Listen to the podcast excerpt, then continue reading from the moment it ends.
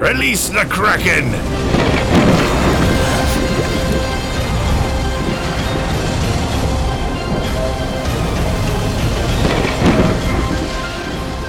Buenas tardes y sean bienvenidos a una nueva aventura junto a la tripulación Kraken. El día de hoy el maestre no nos acompaña porque está en un embotellamiento con su embarcación, pero estamos junto al doctor Krovax. ¿Cómo estás, Ver? ¿Cómo estás, querido Freddy? ¿Cómo están, chicos? A toda la audiencia. Efectivamente, Vas quedó ahí en este embotellamiento. Por ahí podríamos llamarlo en aguas turbias, en aguas movedizas. Pero bien, eh, finalizando el viernes, arrancando el fin de semana y creo que con muchas noticias del lado de series, de películas, ¿no, Fred? Sí, bastante. Sinceramente, vamos a estar un poco marvelitas. No hay mucho de otros lados. Hay bombazos. Y también recordemos que tenemos que recargar de energía junto a Martín, que nos presenta su nueva lata gamer, edición limitada, que contiene el mismo sabor y energía de siempre. Y creo que con esto ahora podemos comenzar el programa. Como les decíamos, tal vez sea esta vez un Kraken Marvelita, porque todas las noticias son de Marvel, muchos son rumores, sinceramente, pero tenemos que hablar igual de ellos. Para comenzar, podemos hablar de, que The Hollywood Reporter habla exclusivamente de Armor Wars, lo nuevo de Marvel Studios, que dejaría de ser una serie para Disney Plus y se convertiría en una película para cines. El proyecto de Don Cheadle como War Machine no ha revelado más detalles acerca de qué se tratará, pero de acuerdo al director se dice que ha evolucionado esta historia y que él ve que se podría reflejar mejor en la pantalla grande que en una serie de TV. Por otra parte, hablando de, seguimos hablando de Marvel, The Anchor nos informa que Harrison Ford mantuvo conversaciones para unirse a Marvel Studios en Thunderbolts en el papel del General Ross, personaje que fue interpretado antes por William Hart, pero tristemente falleció este año. Y esto también con la serie de She-Hulk ya podríamos especular que vamos a poder tener a este Red Hulk que vimos alguna vez en los cómics o en alguna serie de televisión. Por otra parte, también se habla de que Marvel Studios estaría buscando hacer una serie de Agents of Atlas, que sería una serie de un equipo asiático de superhéroes. Y se dice que Jenny de Blackpink sería la líder de este escuadrón y interpretaría a la superhéroe Luna Snow. Por último, en estas noticias cortas, por así decirlo, oficialmente Disney confirmó que Black Panther Wakanda Forever tendrá una duración de 2 horas y 41 minutos, siendo la segunda película más larga de Marvel Studios detrás de Avengers Endgame y superando a Eternals. Recordemos que esta película se estrena ya nomás el 10 de noviembre. Y por último, y ya que vamos a poder debatir porque sé que es un tema que le gusta ver, tan solo unos días de la noticia de que la película de Blade habría perdido al director de, la misma, a Basan Tarik, ahora reportes indican que aparentemente el guion es de 90 páginas, que se suele traducir esto en una página por minuto. Además de que ya se especularía que sería tan corta que solo duraría 90 minutos, se dice que existirían dos escenas de acción muy mediocres y esto parece tener muy triste a Mahershala Ali, quien sería quien interpretaría a Blade y quien estaría enojado porque dice que básicamente Kevin Feige no está prestando mucha atención a este proyecto porque está enfocado en todos los otros 30 proyectos que tiene Marvel. ¿Será que le dan un estacazo a esta película? ¿Tú qué crees ver con estas ya noticias, medio rumores que vamos escuchando de este proyecto. Bueno, si quieres podemos tocar uno por uno, ¿no? Porque cuando hay rumores hay bastante de qué hablar o de qué justamente suponer, ¿no? A ver, el, primer tema que me mencionaste es este tema de Armor Wars, eh, que por lo que entendí pasa de ser un formato en serie a ser un formato de película. Exacto. Yo calculo que esto tiene que ver, por un lado, un tema comercial, de que por ahí se está saturando mucho de series y como este personaje que si bien pertenece a las primeras películas y a los primeros momentos del Marvel Universe, no tuvo tanto desarrollo, no tuvo tanta presencia, por ahí yo creo que hubiese quedado un poco muy a la, deriva, ¿no? Y obviamente hacer una película lo que va a permitir es darle su lugar, ¿no? A mí siempre me gustó en los cómics War Machine, tengo un poco de, de sentimientos encontrados con el War Machine de Don Cheadle, pero por ahí es una buena manera de hacerle honor, ¿no? A ese personaje, ahora que no está obviamente Iron Man, y qué mejor manera que pantalla grande, efectos grandes y obviamente por ahí una manera hasta de despedirse, ¿no? Porque no sé cuál sea realmente su lugar en los planes. No sé vos qué, qué opinas, Fred, si piensas lo mismo. Sinceramente, a mí War Machine no me gusta. Ya en un eh, pasado podcast les decía que tal vez no es tanto el cómo lo han puesto en la pantalla, sino que el, el actor no me gusta y también ese recast que han hecho. Y yo sinceramente creo que de una vez ya hace tiempo, ya, ya vienen no sé cuántas películas que murió Iron Man, ya deberían dejar ese legado un poquito atrás, que de hecho sigue teniendo consecuencias, pero ya eh, mm, a mí sinceramente no me interesa seguir viendo una historia tal vez de War Machine, tal vez hasta me interesaría ver un poco más qué pasó con Pepper Potts o con su hija, que puede ser que se los mencione aquí o tal vez se los vea, pero no es de lo que más me llama la atención actualmente. Ahora, pasando a la, a la siguiente que te decía de Harrison Ford, ¿sí te gusta este tema de Red Hulk? Eh, sí, pero no sé si Harrison Ford sería un buen General Ross, ¿no? Porque lo veo bastante, bastante grandecito, ¿no? O sea, ya viendo algunos, algunos previews por ahí fuera de cámara del Indiana Jones, no sé si realmente vendría a suplantar este personaje que ya también tenía una personalidad bien, bien puntual, ¿no? Para mí tal vez mm. es mejor agarrar y decir, pasó algo con el General Ross de los cómics y bueno, ni modo, ¿no? A ver, Red Hulk que todos conocemos. Ahora, si es un tema más de drama, un tema más central, el de la historia, donde va a pertenecer o donde va a participar este Harrison Ford, por ahí le suma, pero no estoy muy a favor en este caso. ¿Vos, Fred? Igual, eh, ya lo veo tal vez para otro tipo de papeles, eh, pero con el protagonismo que en teoría le pueden llegar a dar y además de convertirse entre comillas en un Hulk, lo hubiera un poquito forzado, ¿no? Tal vez podría interpretar otros papeles, así como por ejemplo le dieron a Sylvester Stallone, digamos, algo en otro plano, pero no sé si fuera este el castigar. En todo caso, tal vez, eh, como es un rumor, sí, sí lo están barajando eh, de incorporarlo al UCM, pero tal vez en otro, en otro papel, que ahí sí podría ir mejor. Y con el tema de Blade, que, ese creo que sí es de los, que más te, gusta e interesa. ¿Qué, piensas? Y si realmente este rumor es cierto de que tienen un guion de 90 páginas, eh, habiendo este antecedente de esta saga de películas tan icónica de los 90, donde realmente Blade es el protagonista nato y donde podría ser realmente una gran entrada en lo que son estos héroes, antihéroes medio grises, eh, entiendo al actor, ¿no? O sea, lo entiendo perfectamente. No solamente debe estar decepcionado, sino debe estar con ganas de asesinar unos cuantos, ¿no? Claro. Ahora, y además, de que no sea un. María, ¿no?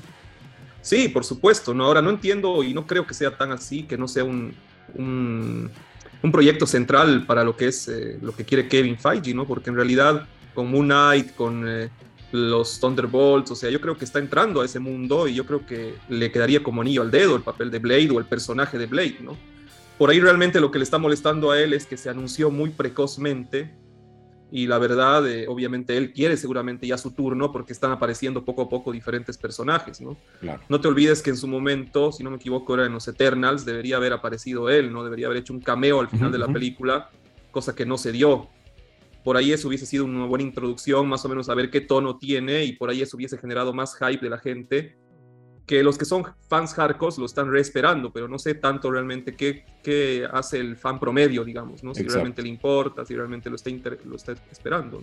Claro, y además Pero con, bueno. con tantos personajes nuevos, como dices, que van incorporando cada vez, eh, sí, ¿no? Como que el fan, promedio eh, dice, bueno, uno más, uno menos, eh, no, no le está viendo tanto hype, como dices, ¿no? Para este personaje, que en su momento sí, yo al que vos coincido, me gustaron las películas antiguas.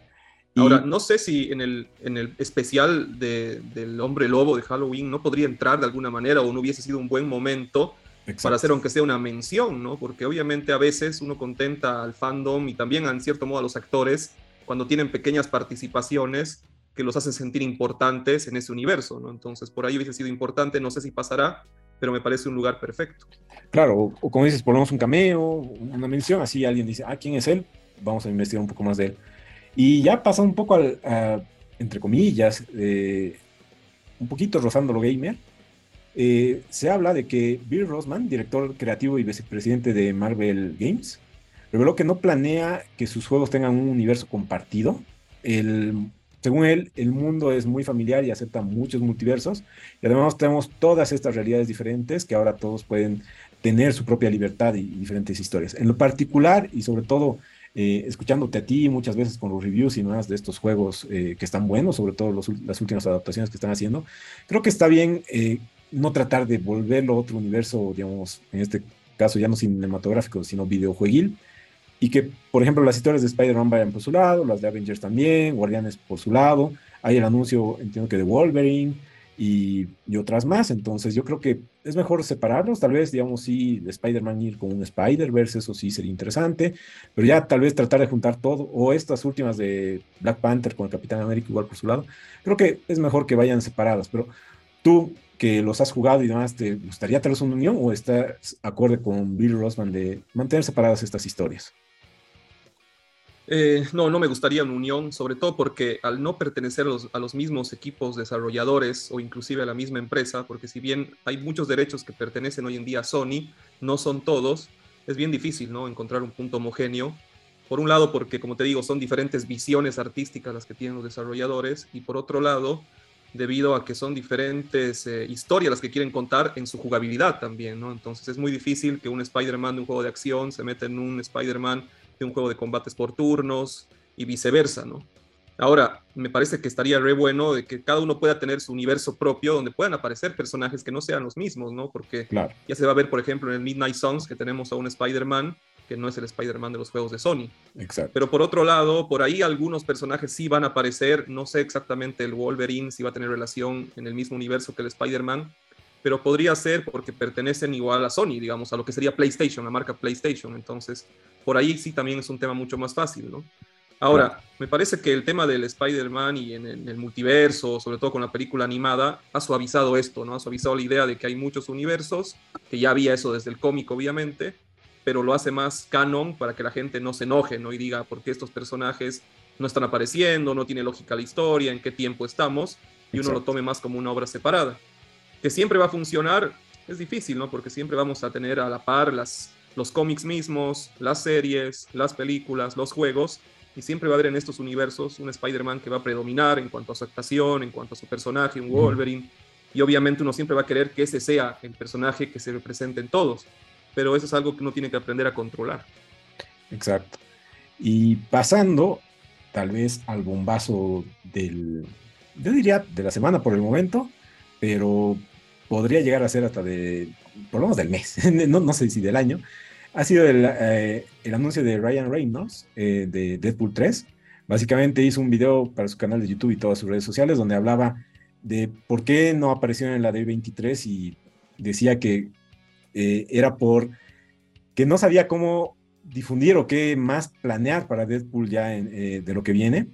Y al final, con un pequeño, guiño o como si no fuera nada, preguntaba a Hugh Jackman si quería volver como Wolverine. Y le dice sí, y al día siguiente sacaron otro video donde ya se habla un poco más, entre comillas, del tema, porque básicamente no se habla nada, pero se menciona que Kevin Feige está metido en, esto, que como que sí le ha dado la venia a este proyecto, y por otra parte que eh, sería, no, no sería como que una continuidad de Logan, eh, en la película de Logan Wolverine murió y ahí está, pero yo creo que justamente tocarían ya este tema multiversal, eh, que como dices, tanto en la película animada de Spider-Man y en la en live action de, del Spider-Verse ya hace, abrió esa puerta para que puedan haber diferentes versiones de diferentes personajes. Entonces, quién sabe, y este es uno de cuando viajó ya con Cable al final de la, eh, al final de la segunda película, tal vez es de otro universo, tal vez es del universo que, que es donde se da todo el tema del UCM. Hay que ver, pero por el momento está reconfirmado que ya llegaría Hugh Jackman, ya hasta se lo medio entrevistó, digamos, en las redes sociales preguntando si eh, Kevin Feige o si Ryan Reynolds ha convencido y él al final dice, no, yo quería volver al papel y más bien se dio esta oportunidad. Y por otra parte, ya en cuanto a los rumores, y alegra a muchos fanáticos, se dice que esta nueva adaptación del personaje ya contaría con el traje más conocido, el de los cómics, ¿no? Es el traje amarillo, eh, con negro y demás, que muchos lo recuerdan sobre todo por la serie de TV, y que hasta el momento solo tuvo un pequeño guiño en las películas, pero nunca se lo vio eh, a Hugh Jackman con el traje como tal. Entonces esto sería ideal, sería creo que algo que los fanáticos ya esperan últimamente. Eh, igual Marvel en, en, las series y más últimamente está jugando con esto de ir con los trajes originales y está siendo aceptado por los fanáticos. Entonces creo que esta nueva película eh, llegaría con todo. Está para el 2024, falta todo un año. Pero yo creo que con estos anuncios eh, hasta tuvo mejor aceptación que muchas cosas que se presentaron a la D23. Tú ver que te gustó la noticia, cómo la recibiste y demás. No, absolutamente. O sea, me, encantó la noticia, más que todo por la, química que tienen estos actores, ¿no? No solamente los actores, sino los personajes en el cómic, ¿no? Y que obviamente implícitamente ya en las otras dos películas, como que el mismo actor Ryan, Reynolds y su personaje trataban de meterlo a, Wolverine a la mala, ¿no? Y obviamente poder eh, hacer una película centrada en ellos va a ser un, un, deleite total, ¿no? Un deleite total en cuanto a la química, en cuanto a la violencia también, obviamente, porque vamos a recordar que va a ser una película clasificación adultos, esto ya lo han adelantado, y me parece que es el mejor momento, además, inclusive para el universo cinemático de Marvel, la llegada de esto, ¿no? Porque con la introducción eh, en el Doctor Strange de los diferentes mundos o del multiverso, ya esta posibilidad no es algo que se saldría de un canon, ¿no? Entonces puede ser un Wolverine de, de uno de los mundos, que está vivo, que está activo, que tiene el traje amarillo, como vos dices, que vendría a ser excelente el traje amarillo para diferenciarlo de los otros Wolverines, tanto del Logan viejo como de los Wolverines de las películas antiguas. Y viendo cómo, cómo se presentó esto, se lo ve reactivo, obviamente Hugh Jackman está en su mejor momento, no va a ser un Wolverine añejado, aviejado, que no va a hacer nada. Me parece que el contenido mm, gráfico va a ser altísimo, el contenido de bromas va a ser muy importante. Y la fecha de lanzamiento, como vos dices, a finales de 2024, vendría a cerrar una de las fases, ¿no? Donde realmente ya se va a poder ver un poco lo que es el multiverso en su esplendor. Entonces, tiene hasta lógica de que este Deadpool sea como hasta un engranaje con lo que se viene luego, ¿no? Presentando ya por ahí mucho más del multiverso y atreviéndose a cosas que con otros personajes no se lograría. Claro. Así que, no, re feliz, re feliz. Claro. Y además también hay que ver si hasta esas alturas ya han presentado a los X-Men como tal, que por el momento solo a Kamala Khan así de es una mutante, pero no a, la culpación y demás, o este podría ser igual la introducción de todo el equipo, que es algo que hasta el momento escuchamos mucho de los Cuatro Fantásticos y demás, pero de los X-Men en, este nuevo UCM no se escucha mucho y de hecho esto creo que sería igual otra gran puerta de entrada para meterlos a, no sé si a todos o ya al equipo, digamos, un pequeño vistazo a lo demás que nos podría llegar. Creo que es raro una persona que no le guste este anuncio y por el momento yo esperaba que nos diga algo más, pero creo que no va a llegar. Así que podemos recargar de energías junto a Maltín. Recuerden que con Maltín lanza su nueva lata edición gamer con la misma energía de siempre y el mismo sabor de siempre. Eh, Maltín eh, nos acompaña a todos los gamers, a los estudiantes, a los deportistas en todo momento, porque Maltín conecta tu energía. Y de esta manera pasamos al sector gamer. Como está el buen Bass, paso el timón a ver ¿Qué nos traes ver esta semana en el sector gamer? Bueno, aquí revisando un poco nuestra lista, nuestro guion, veo que no hubo muchas noticias importantes, ¿no? Obviamente después de las ferias, después de las grandes conferencias, eh, esto baja un poco para por ahí más centrarse en los lanzamientos de fin de año, que son obviamente los lanzamientos bomba. Y por ahí la primera noticia tiene que ver en relación a esto, ¿no? Eh, quiero hablarles un poco de este juego, el Skulls and Bones, que es un juego con temática muy a lo nuestro, muy a lo pirata, que vendría a ser una especie de competidor del Sea of Thieves, que es un juego de Rare, que pertenece a Ubisoft y que ya tuvo muchos retrasos. Mm. Y esta semana nos llega otra vez ese baldazo de agua fría, donde anuncian que se retrasa nuevamente. ¿no? El juego tenía previsto salir a fin de año, ahora en noviembre eh, en un principio pensaban que iba a ser octubre, ya habían mostrado en un evento cómo iba a ser el juego, bastante desarrollado, un juego de exploración, de manejo de barcos piratas, más centrados en el Océano Índico para no chocar tanto con lo que es el océano que maneja Sea of Thieves, que es el Caribe. Y lo que salen esta semana a decir es que lamentablemente se vuelve a atrasar, ¿no?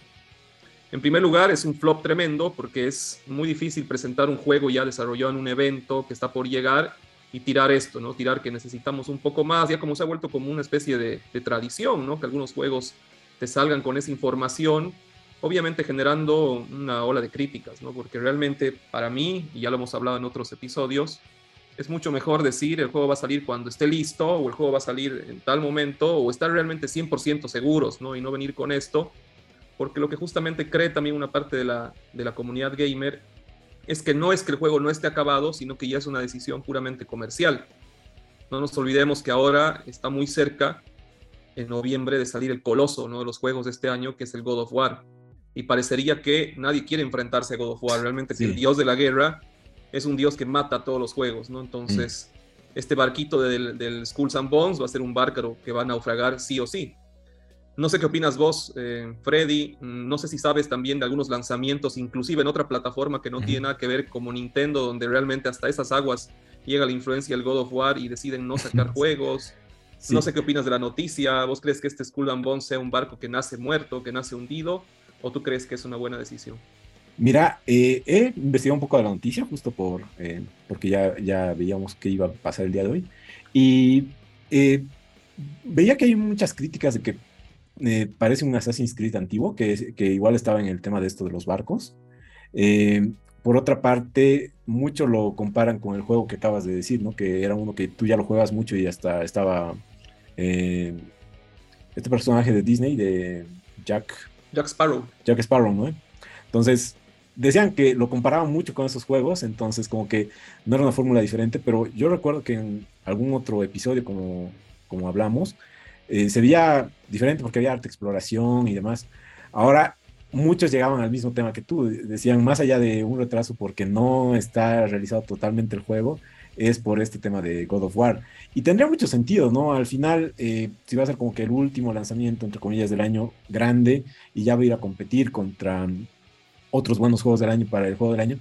Creo que estratégicamente como empresa no te arriesgas a lanzar algo en una fecha muy cercana o en la misma fecha, por así decirlo, para lanzar un producto a pérdida, ¿no? Es lo mismo que vimos en el mundo del cine con este tema de Sasha, que lo están llevando un poquito más lejos para no pelear directamente contra Avatar.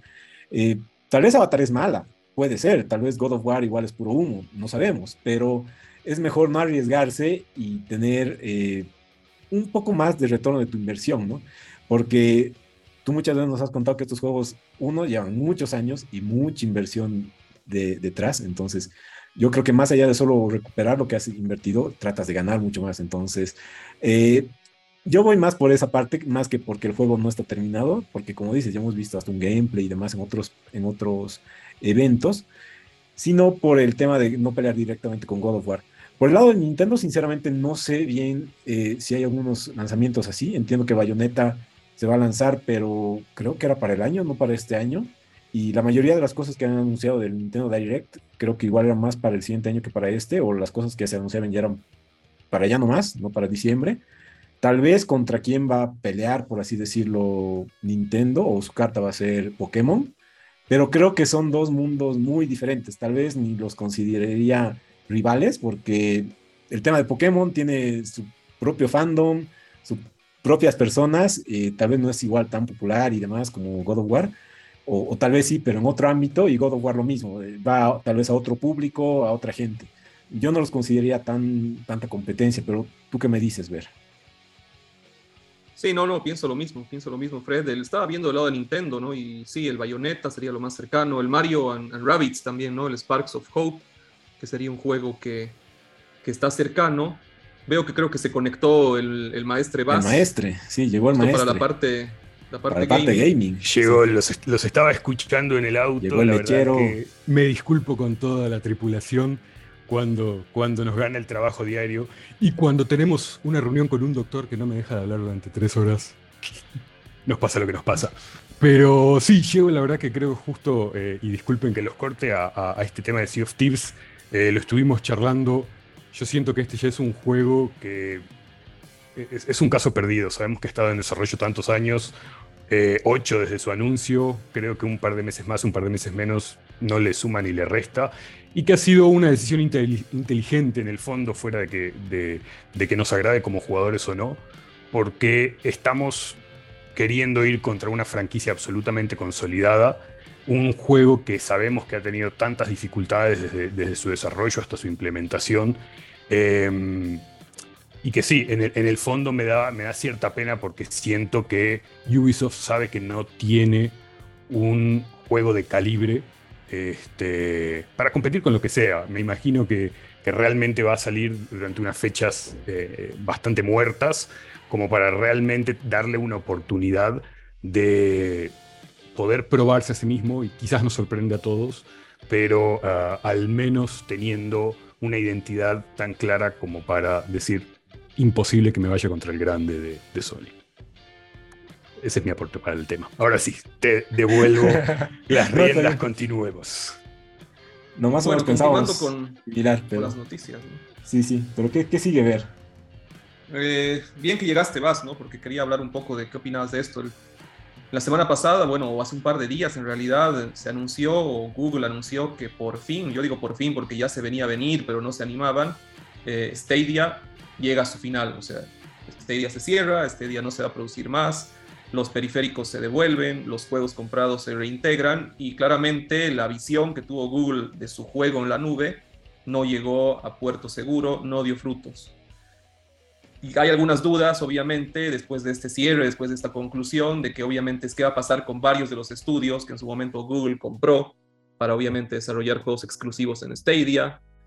Eh, se rumora que hay, hubo un Death Stranding 2, inclusive que, o algún juego, llamémoslo Death Stranding 2, que se estaba produciendo con Kojima y que también quedaría en el limbo, que era un juego también que estaba siendo desarrollado con la tecnología de la nube de Stadia y con los servidores de Google.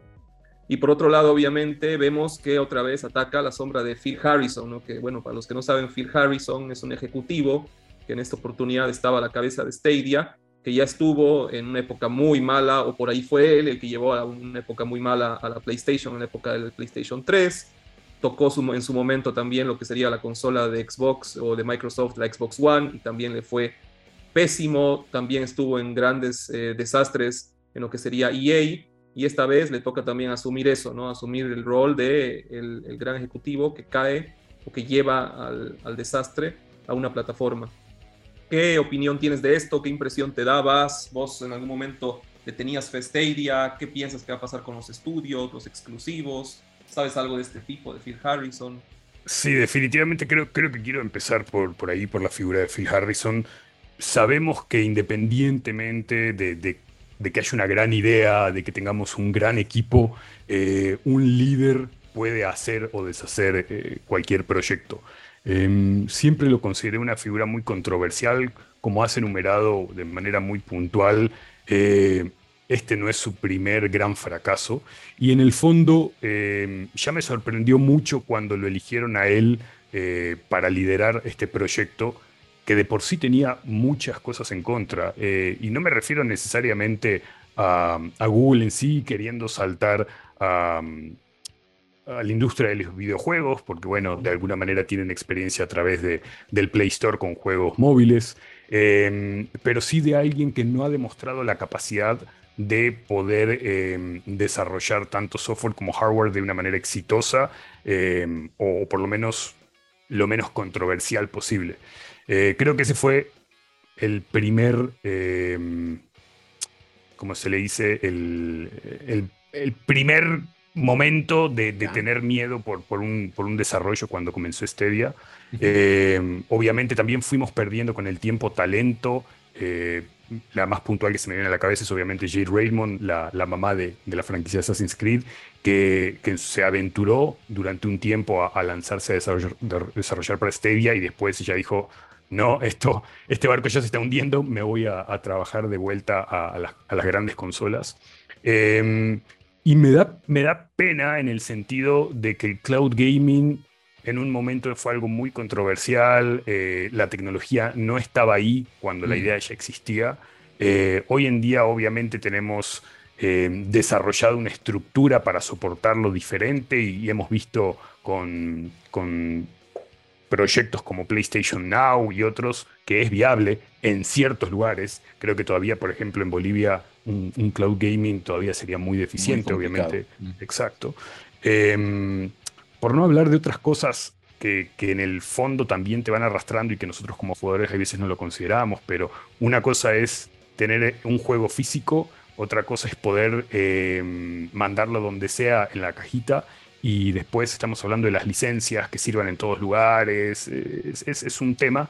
Eh, ¿Quién es verdaderamente propietario de esto? Y lo vemos acá con el hecho de que no vamos a poder seguir jugando en Stadia, obviamente porque van a tumbar los servidores, pero más allá de eso no tuviste jamás la propiedad de decir los juegos son tuyos. Por algo están haciendo las devoluciones de dinero, que fue algo que me sorprendió, pero que al mismo tiempo habla mucho em, de la capacidad de Google de darse cuenta el fallo absoluto que ha sido.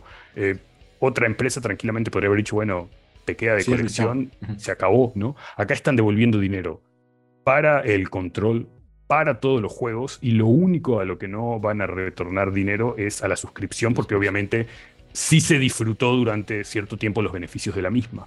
Em, me parece, por un lado, acertada la decisión, como para que no tengan una animosidad con una comunidad que el día de mañana pueden intentar eh, recapturar con algún otro proyecto.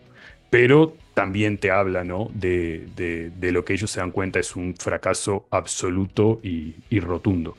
Espero que no sea em, el fin de, Google, que es una compañía tecnológica tan grande en el mundo de los videojuegos, em, que la próxima vez que ellos o quien sea eh, vaya a desarrollar un proyecto de esta envergadura, comprendan que es importante también el liderazgo, ¿sí? va, más allá de muchos aspectos técnicos eh, y, cuestiones creativas, también es un, es un negocio importante, es, publicidad, es marketing, son, son tantas cosas en las que estoy metido en este momento y realmente digo, pucha, em, es importante, es válido, puede hacer o deshacer eh, lo que estés trabajando. Eh, y nada, me gustaría, me gustaría ver ese futuro que nos prometen de hace, ¿cuánto? Hace 6, 8 años del cloud gaming, que podremos jugar nuestros juegos donde mm, sea, como sea. Este, siento que definitivamente Google no era quien debería ser la punta de lanza para esto, pero, pero bueno, espero que sea una lección aprendida por lo menos. Sí, muchos dicen que, o sea, ha sido como que matarlo muy rápido, ¿no? en la industria esta, digamos, de los juegos o tal vez de la electrónica, solo ando dos años de vida, tal vez es anticiparse muy rápido algo. Y por otra parte, también mencionan esto que tú dices, ¿no? Vas que por más que Google siempre es innovador y demás, para sus hardwares no es una buena vendedora. No, no vendieron bien el producto y tampoco así lo hacen con sus celulares, con sus mismos Chromecast y demás. Es como que e, ese rubro del hardware tienen buenos productos, pero los dejan siempre de un lado, no les hacen tal vez el marketing o la publicidad que deberían. Y tal vez, eh, como mencionabas eh, al principio, estaba muy centrado en ciertos mercados y actualmente creo que no es posible, digamos, jugar en todo el mundo con, con este tipo de tecnología que ya debería ser no el futuro, sino lo actual, ¿no?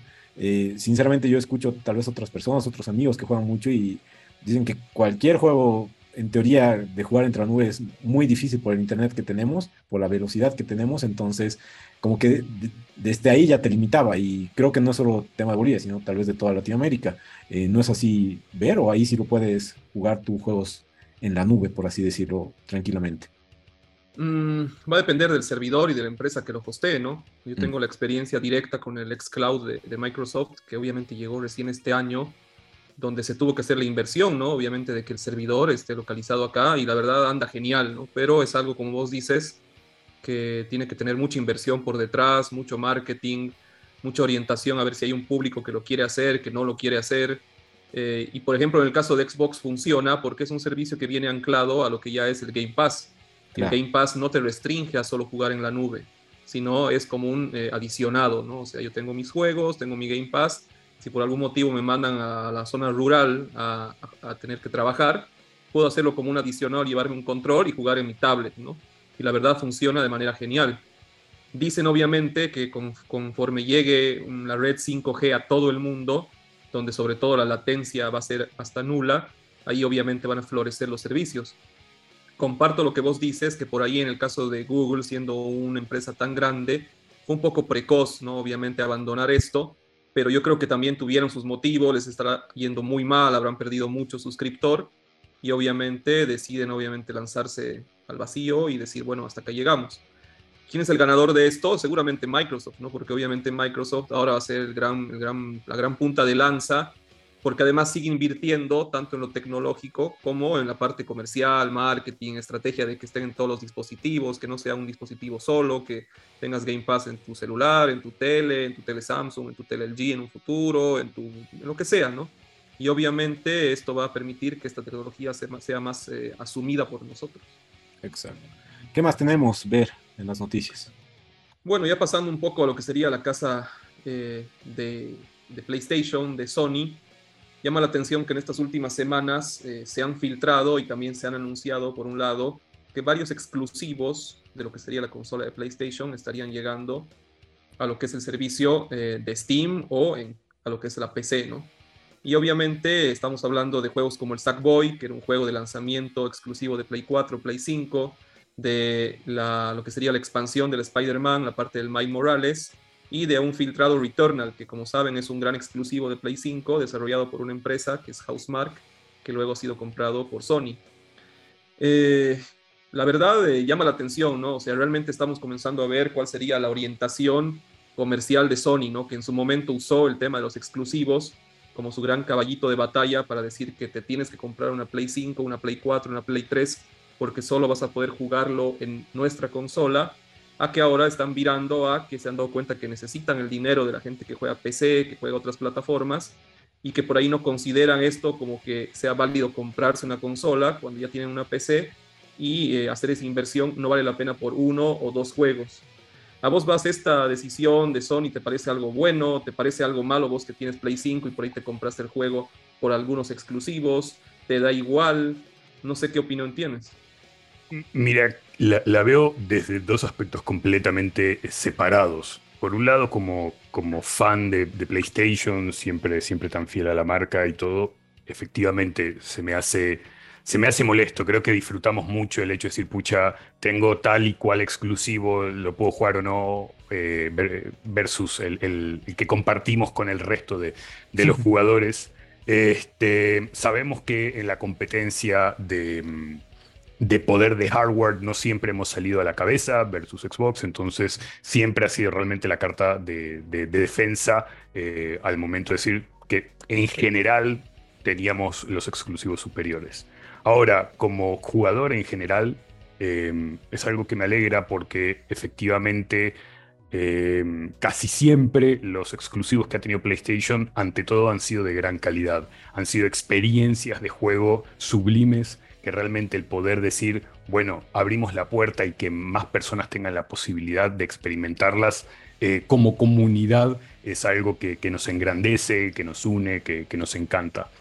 Y, creo que tengo que ir reconciliando un poco ambos aspectos y, me acuerdo, imagínense de quién me vengo a acordar, del presidente de Warner Brothers Discovery, eh, que con esta decisión que había él tomado de concentrarse en ciertos proyectos y después licenciar a quien se le diera la gana y pudiera pagar eh, la licencia, se los iban a vender los derechos o por lo menos le iban a dar los permisos para, para tener ciertos eh, títulos. Quizás no es malo que Sony tenga este influx de dinero para poder seguir apostando por, por, nuevas IPs, por quizás adquisición de estudios de, valor y que sigamos de cierta manera teniendo eh, estos exclusivos temporales, digamos, eh, y que eventualmente, porque seamos sinceros, hace cuánto tiempo salió Miles Morales, eh, hace cuánto tiempo salió Sackboy, quizás obviamente Returnal, que, que, es tan reciente, bueno, ahí, es un poquito más chocante, pero disfrutarlos en nuestro momento y después abrir las puertas y que los puedan disfrutar el resto. ¿Saben qué es lo que más me entusiasma quizás?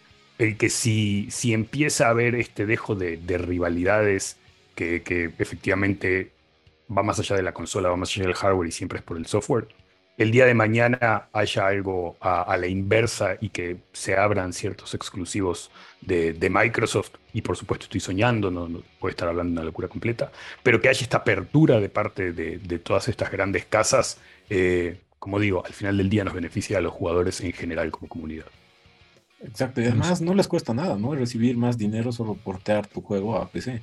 Como dices, un juego viejo, lo, lo vendes a un nuevo público y ganas más dinero. Yo lo veo, creo que Play lo ve tal vez de ese lado. Yo necesito más dinero o, la gran Nintendo, digamos, sacas un, juego de Nintendo 64, lo vuelves a vender a 50 dólares y has ganado, digamos, ¿no? No has hecho nada de trabajo, entonces tal vez también lo ven por ese lado. Te, abre, te abre, te, engorda la billetera para poder seguir trabajando en, cosas. En cosas nuevas.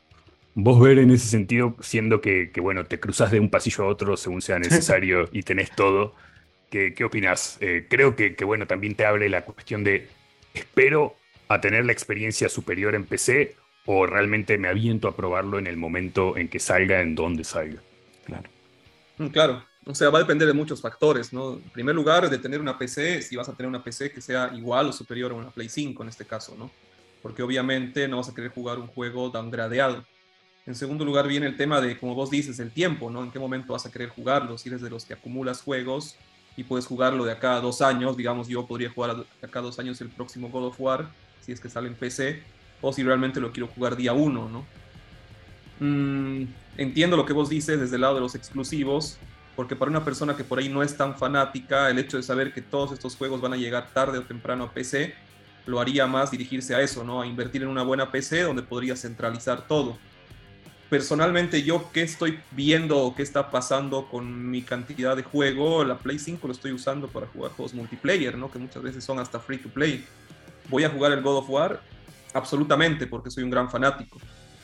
Eh, voy a jugar en su momento el God of War cuando salga, ojalá en una PC y yo creo que sí, porque lo que tiene la PC, como vos bien dices, es que puedes jugarlo en, los, en, los, eh, en la calidad ultra, ¿no? Y obviamente jugué, por ejemplo, este God of War ahora en PC y es, es muy mejorado, ¿no? Es muy mejorado y obviamente es como un añadido. Pero, pero hay que ver, ¿no? No nos olvidemos que también ahora se viene lo que es la PCBR 2, donde va a haber otra gran cantidad de exclusivos que por ahí justifican el tema de la, de la PlayStation. Y por otro lado está eso que vos dices, ¿no? Que no creo que vayan a sacar todos los juegos en lo inmediato, ¿no? porque ahí sí pasaría a ser obsoleto el tener una consola donde puedes tener en otras plataformas. Pero bueno, eso se verá poco a poco. ¿Qué más tenemos ver? Bueno, ahí estaba viendo como última noticia, como por ahí no sabía si iba a llegar el querido amigo Bass y quería hablarles un poco de lo que fue la beta del Call of Duty. No sé que en la comunidad hay gente que le gusta demasiado el Call of Duty. Creo, si no me equivoco, que a Bass no le gusta o no es tan fanático y obviamente sería difícil preguntarle qué, cuáles han sido sus opiniones sobre la beta, ¿no? Pero personalmente les puedo decir que la verdad la jugué, la jugué no tanto como hubiese querido por un tema de tiempo, pero le habré dedicado sus buenas cinco horas.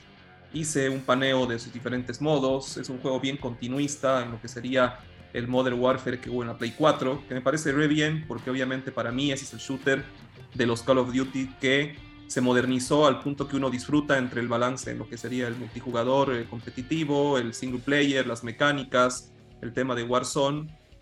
La verdad no noté un gran salto a nivel gráfico como prometían, por ahí realmente porque era una beta y se va a llegar algo un poco más picante. Los mapas fueron interesantes, más orientados hacia el lado competitivo, eran mapas chicos, eran mapas donde había mucha batalla, no pude ver mucho los mapas grandes a los Battlefield, donde se promete que va a haber enfrentamientos de 64 jugadores.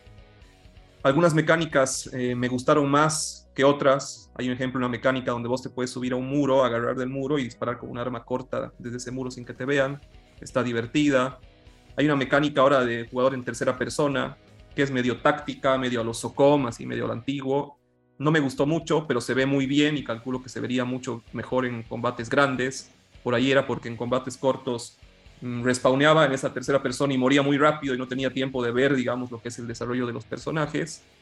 Pero se ve que eh, en esta oportunidad lo que sería Infinity World está trayendo toda la carne al asador, ¿no? O sea, va a ser para mí, para los que les gustan los shooters, los que les gustan los Call of Duty, un gran juego. Obviamente en la beta no se ve el lado de lo que es Warzone, ni de lo que es obviamente la campaña, pero lo que nos mostraron eh, fue muy, muy, muy interesante y bueno, el juego ya llega, ¿no? Mandarle un saludito al amigo Maki, que me parece que hizo el cheat que, vos le sugeriste. y se divirtió mucho, se divirtió mucho el timonel. Vos vas, estoy en lo correcto, ¿no te gusta el, Call of Duty o no eres muy fanático? ¿Viste algún gameplay de, la, de la beta? ¿Vos, Freddy, viste algo?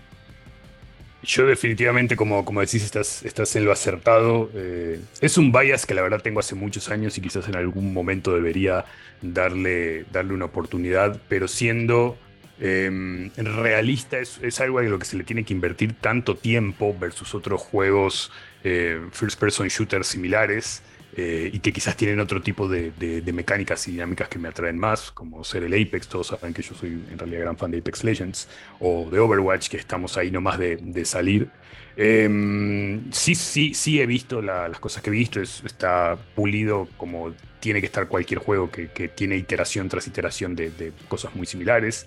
Este, no tengo la menor duda que, bueno, va a ser un boom y un éxito.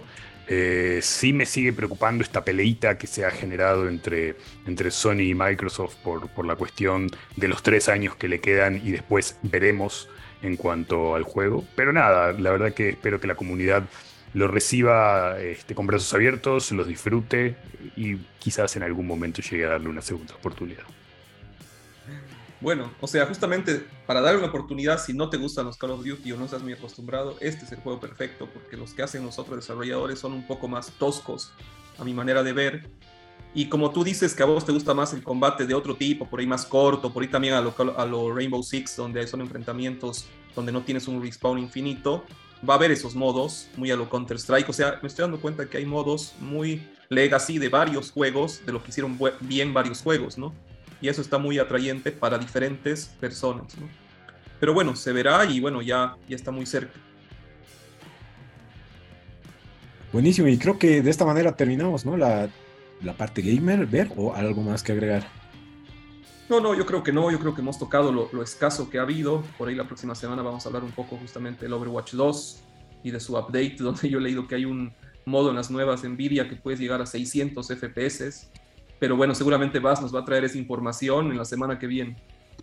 Buenísimo, y recargamos de energía junto a Martín, que con su Lata Gamer, edición limitada, sigue acompañando a los deportistas, estudiantes, gamers, con el sabor y energía de siempre, porque Martín conecta tu energía. Y de esta manera pasamos a las recomendaciones de la semana. Eh, ¿Qué nos traes, eh, Ver, tú esta semana? Bueno, esta semana yo les traigo un jueguito indie que se llama Ape Out, que vendría a ser en español el, el mono que escapa o el mono que sale. es un, a mí me gusta siempre hablar de juegos medio extraños. Es un beat em up, o sea, es un juego más o menos de, combate donde vos te encarnas a este gorila que parece que sale de un laboratorio. El juego se ve desde una vista isométrica, o sea, se ve desde arriba. Es un juego que usa paletas de colores monocromáticos. Y es muy chistoso porque hay un sonido de percusión como que acompaña al juego, como si justamente un gorila tocaría una batería. Y lo que tú tienes que hacer es escapar de este laboratorio a, puro golpe, digamos, ¿no? Entonces lo que hace el gorila es golpear a los guardias, golpear a los seguridades, parece que es un laboratorio militar porque hay gente con armas, y terminas justamente eso, ¿no? Tratando de moverte de un punto A a un punto B con este sonido de, baterías, esta mirada desde arriba y donde vos puedes morir muy fácilmente.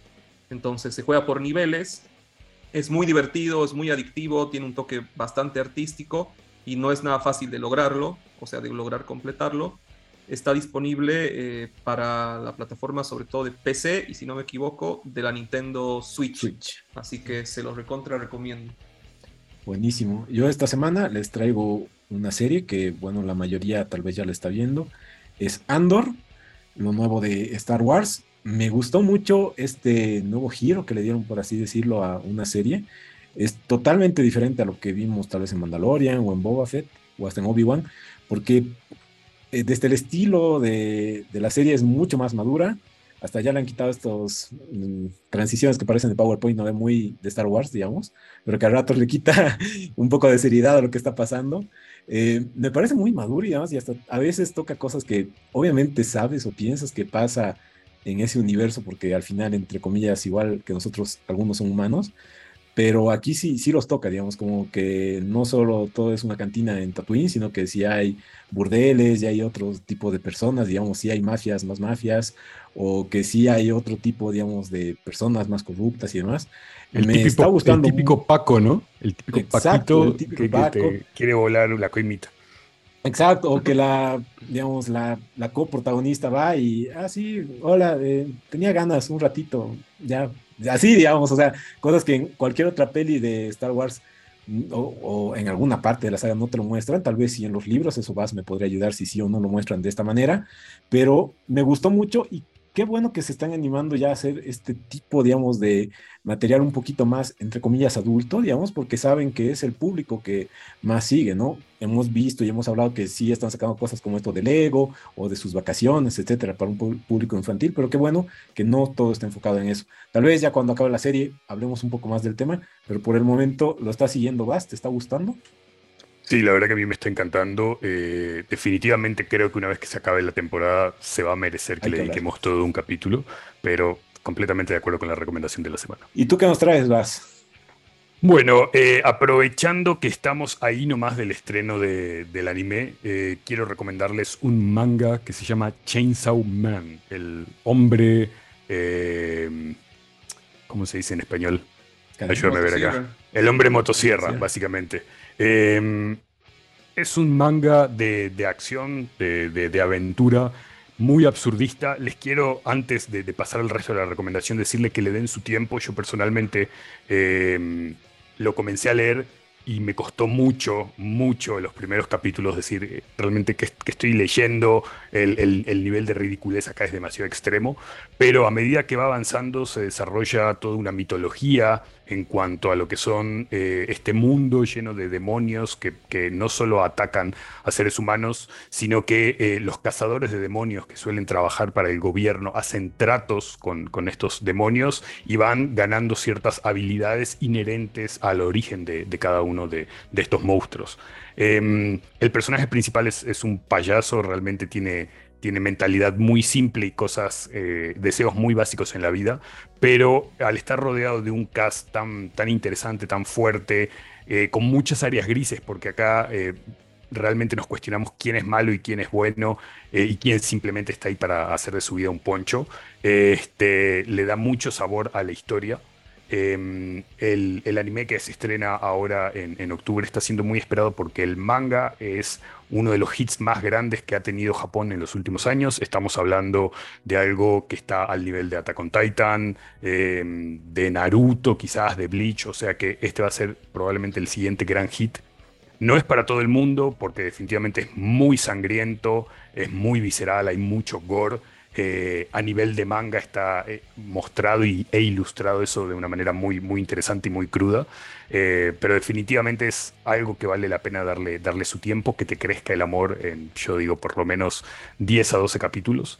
Y la mayoría del manga se puede leer de manera legal en su traducción al español y al inglés en la página o en la aplicación oficial de Manga Plus. Así que les recomiendo que le den una leidita. Buenísimo, con el nuevo anime favorito de Ver, llegamos a buen puerto. es que si es sangriento, es una firma para que Ver lo vea.